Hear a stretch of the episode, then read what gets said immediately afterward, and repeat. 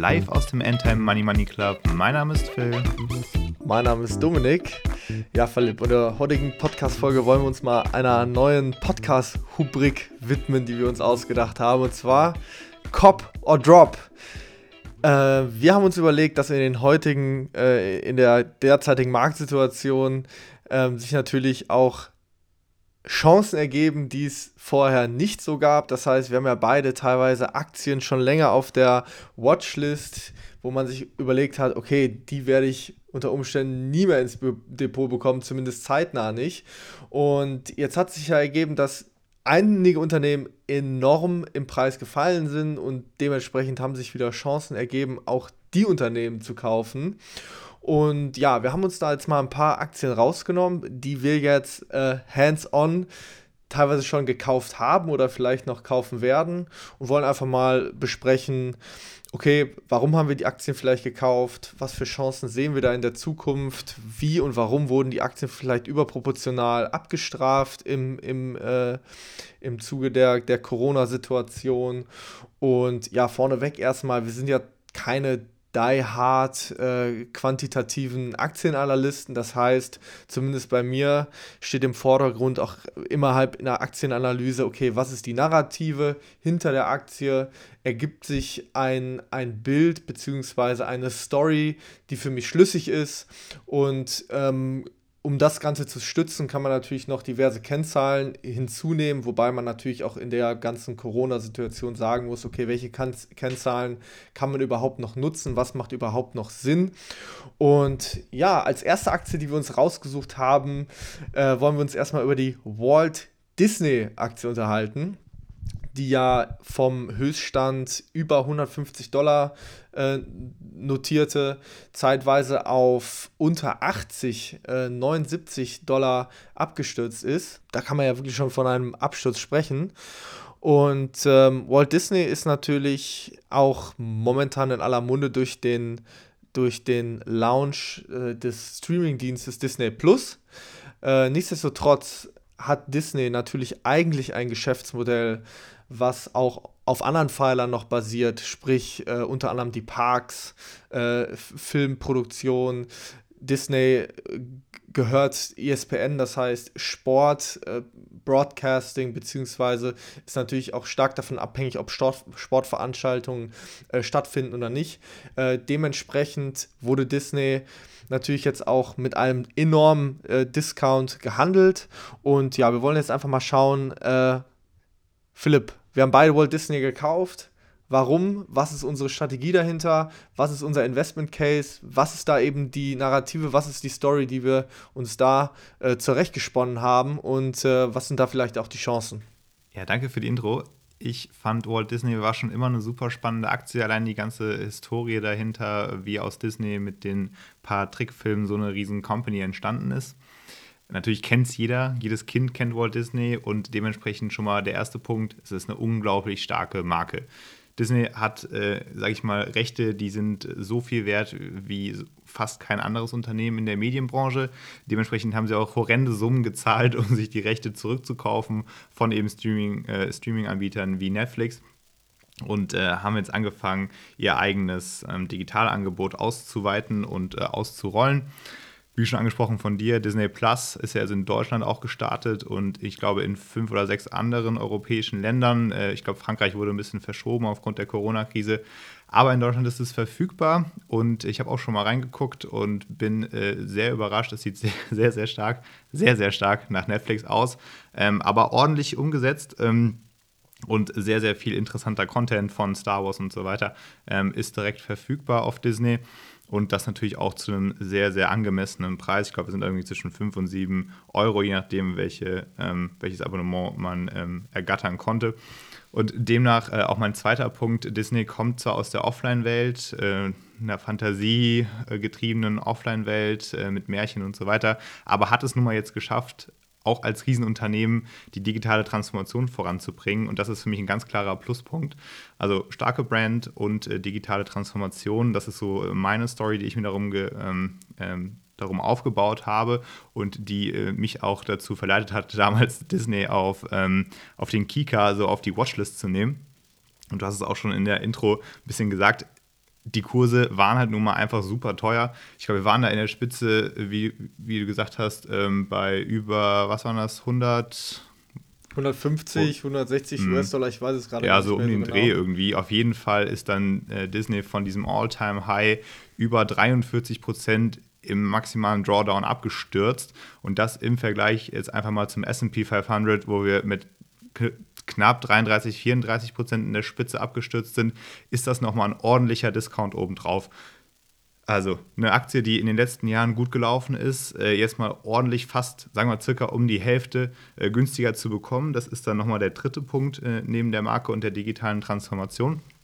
Und natürlich dann die Aussichten eben auch mit dem, mit dem digitalen Geschäftsmodell Disney Plus. Also super interessant.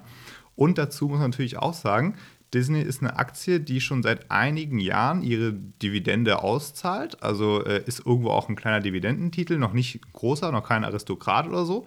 Aber äh, jährliches Zuwachs der Dividende in den letzten zehn Jahren waren dann im Schnitt über 19 Prozent. Das ist schon ordentlich. Ähm, also hat dann nochmal den Vorteil, dass es eben recht stabil in der Dividendenausschüttung und der Dividendenentwicklung ist. Das hat mich dann äh, weiterhin überzeugt.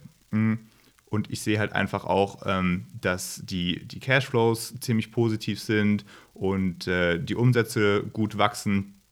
Ähm, es hat natürlich auch, wie du es schon so ein bisschen erwähnt hast, so eine gewisse Downside dahinter, weil eben noch nicht alles digital läuft bei Disney und noch einiges an Umsatz über Offline-Geschäft gemacht wird.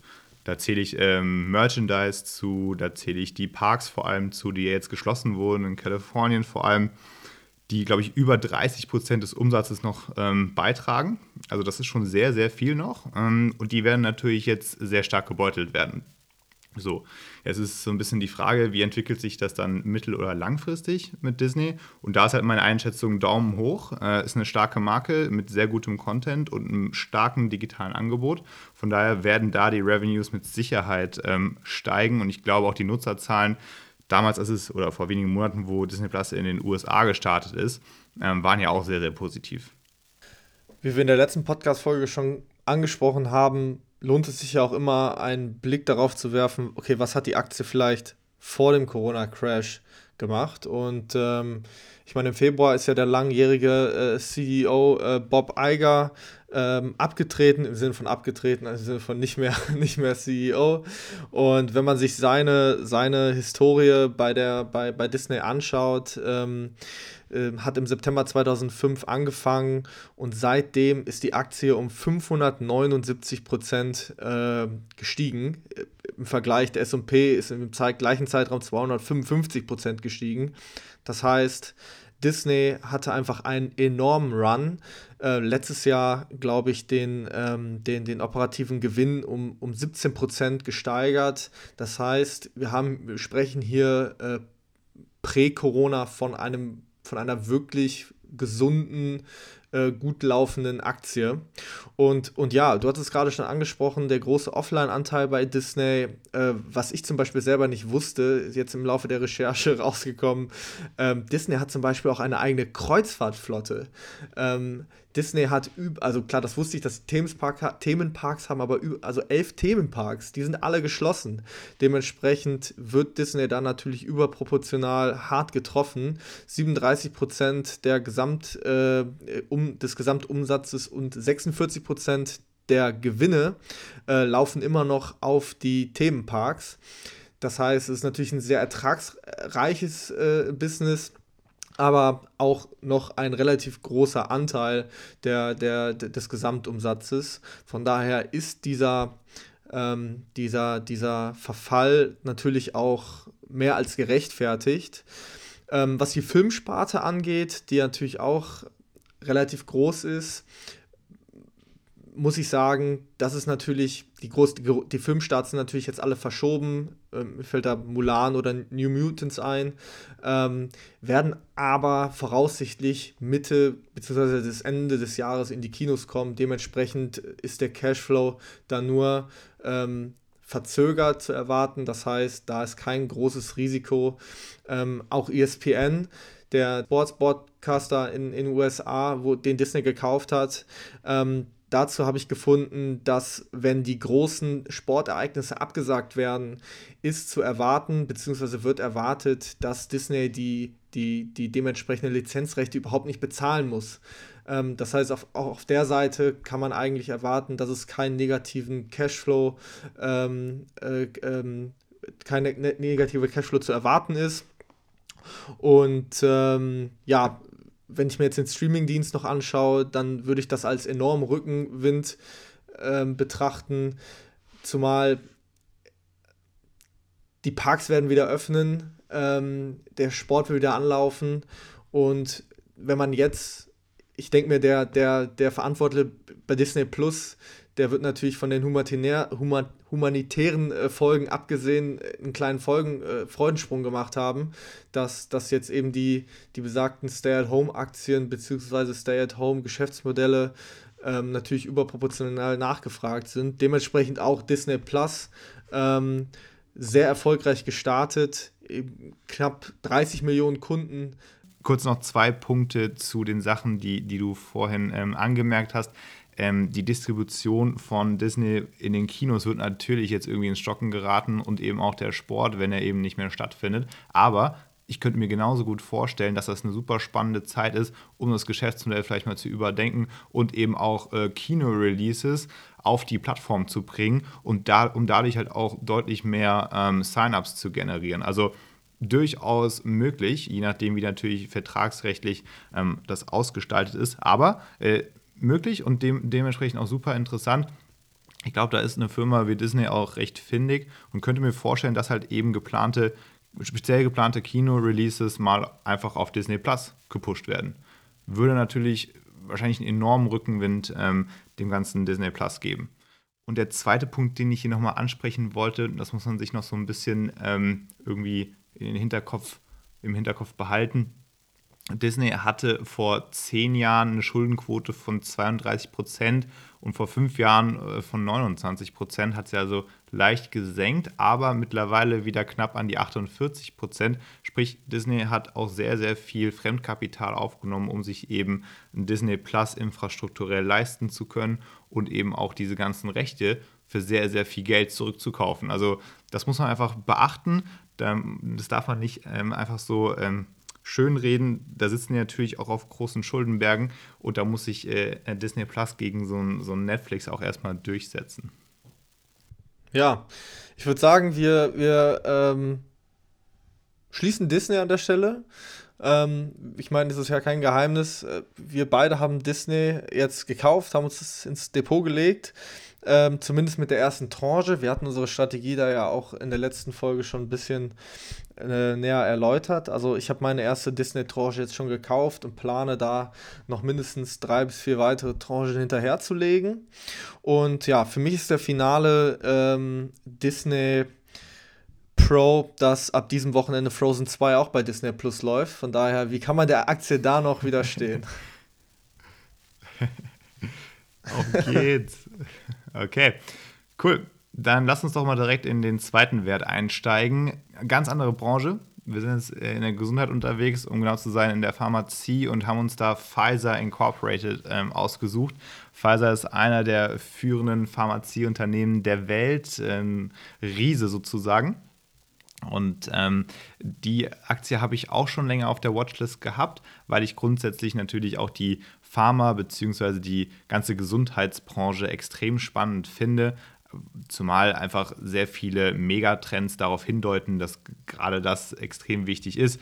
Ähm, die Bevölkerung wird älter, dadurch ähm, natürlich auch in den letzten Lebensjahren oftmals deutlich mehr Medikamentbedarf und eben auch mehr Pflegebedarf und so weiter und so fort. Also sehr, sehr viel Wachstumspotenzial in den nächsten Jahren und Jahrzehnten, sehr, sehr wahrscheinlich. Und da ist so ein Wert wie Pfizer natürlich hochinteressant, ähm, der dann auch in der Spitze ordentlich abgegeben hat gegenüber äh, den Vergleichindizes und damit halt auch in so ein Territorium bei mir kam, wo ich gesagt habe, das ist jetzt interessant zum Kaufen.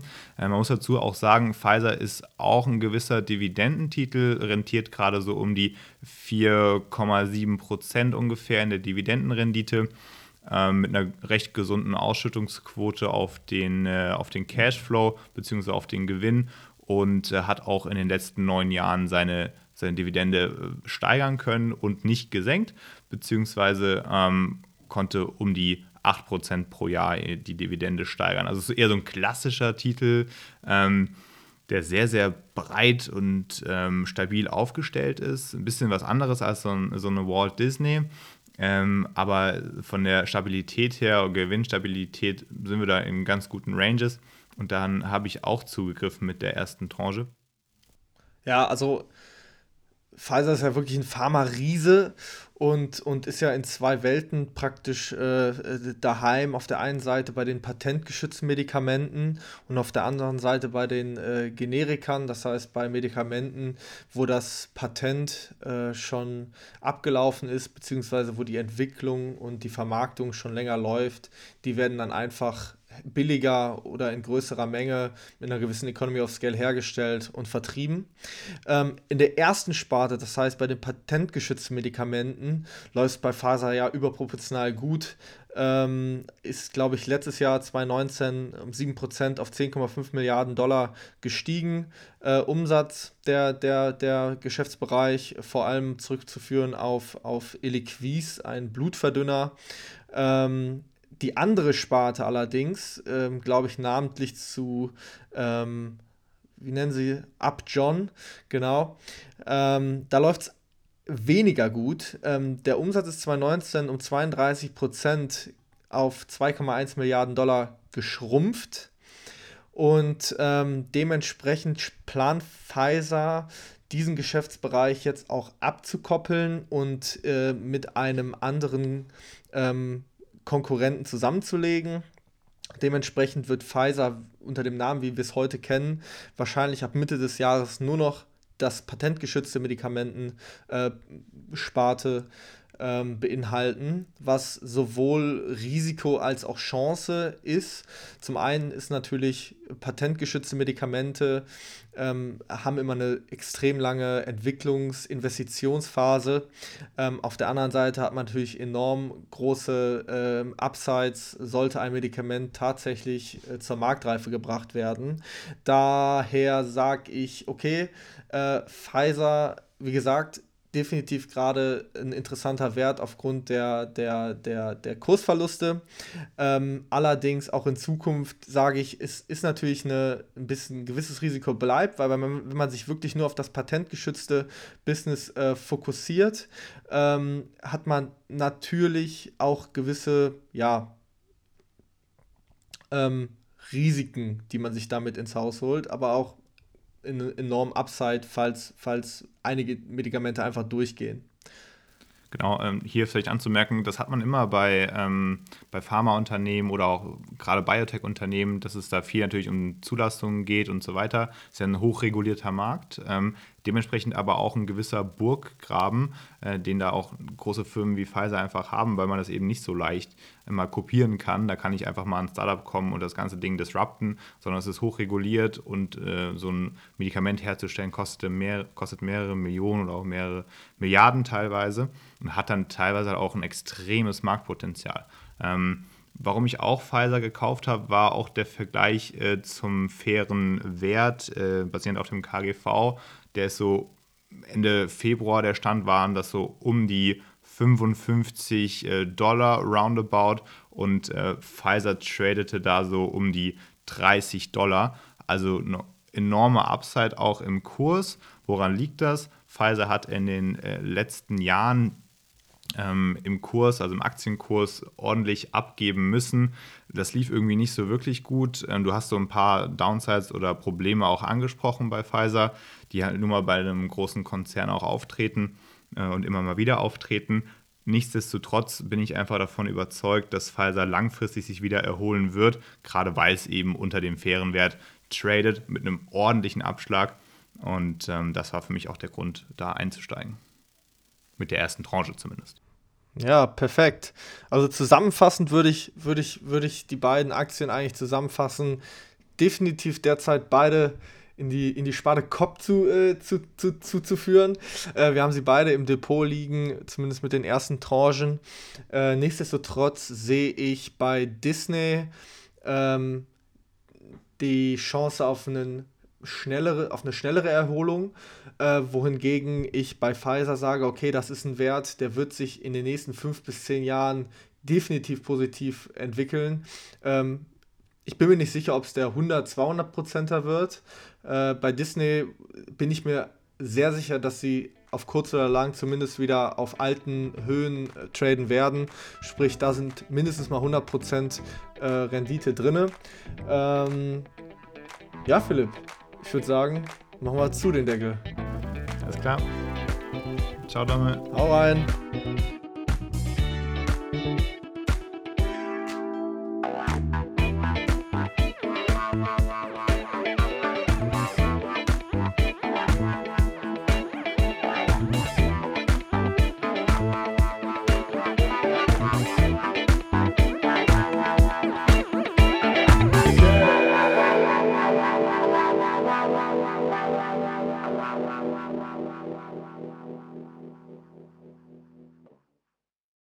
Disclaimer und Haftungsausschluss. Alle in diesem Podcast genannten Hinweise und Informationen zu Finanzprodukten stellen keine Anlageberatung oder Empfehlung dar. Sie wurden nach bestem Wissen und Gewissen aus öffentlich zugänglichen Quellen entnommen und dienen allein der Bildung und privaten Unterhaltung. Eine Haftung für die Richtigkeit kann in jedem Einzelfall nicht übernommen werden. Sollten die Hörer sich die Informationen und Inhalte zu eigen machen oder etwaigen Vorschlägen folgen, so handeln sie eigenverantwortlich. Kapitalanlagen sind mit Risiken verbunden.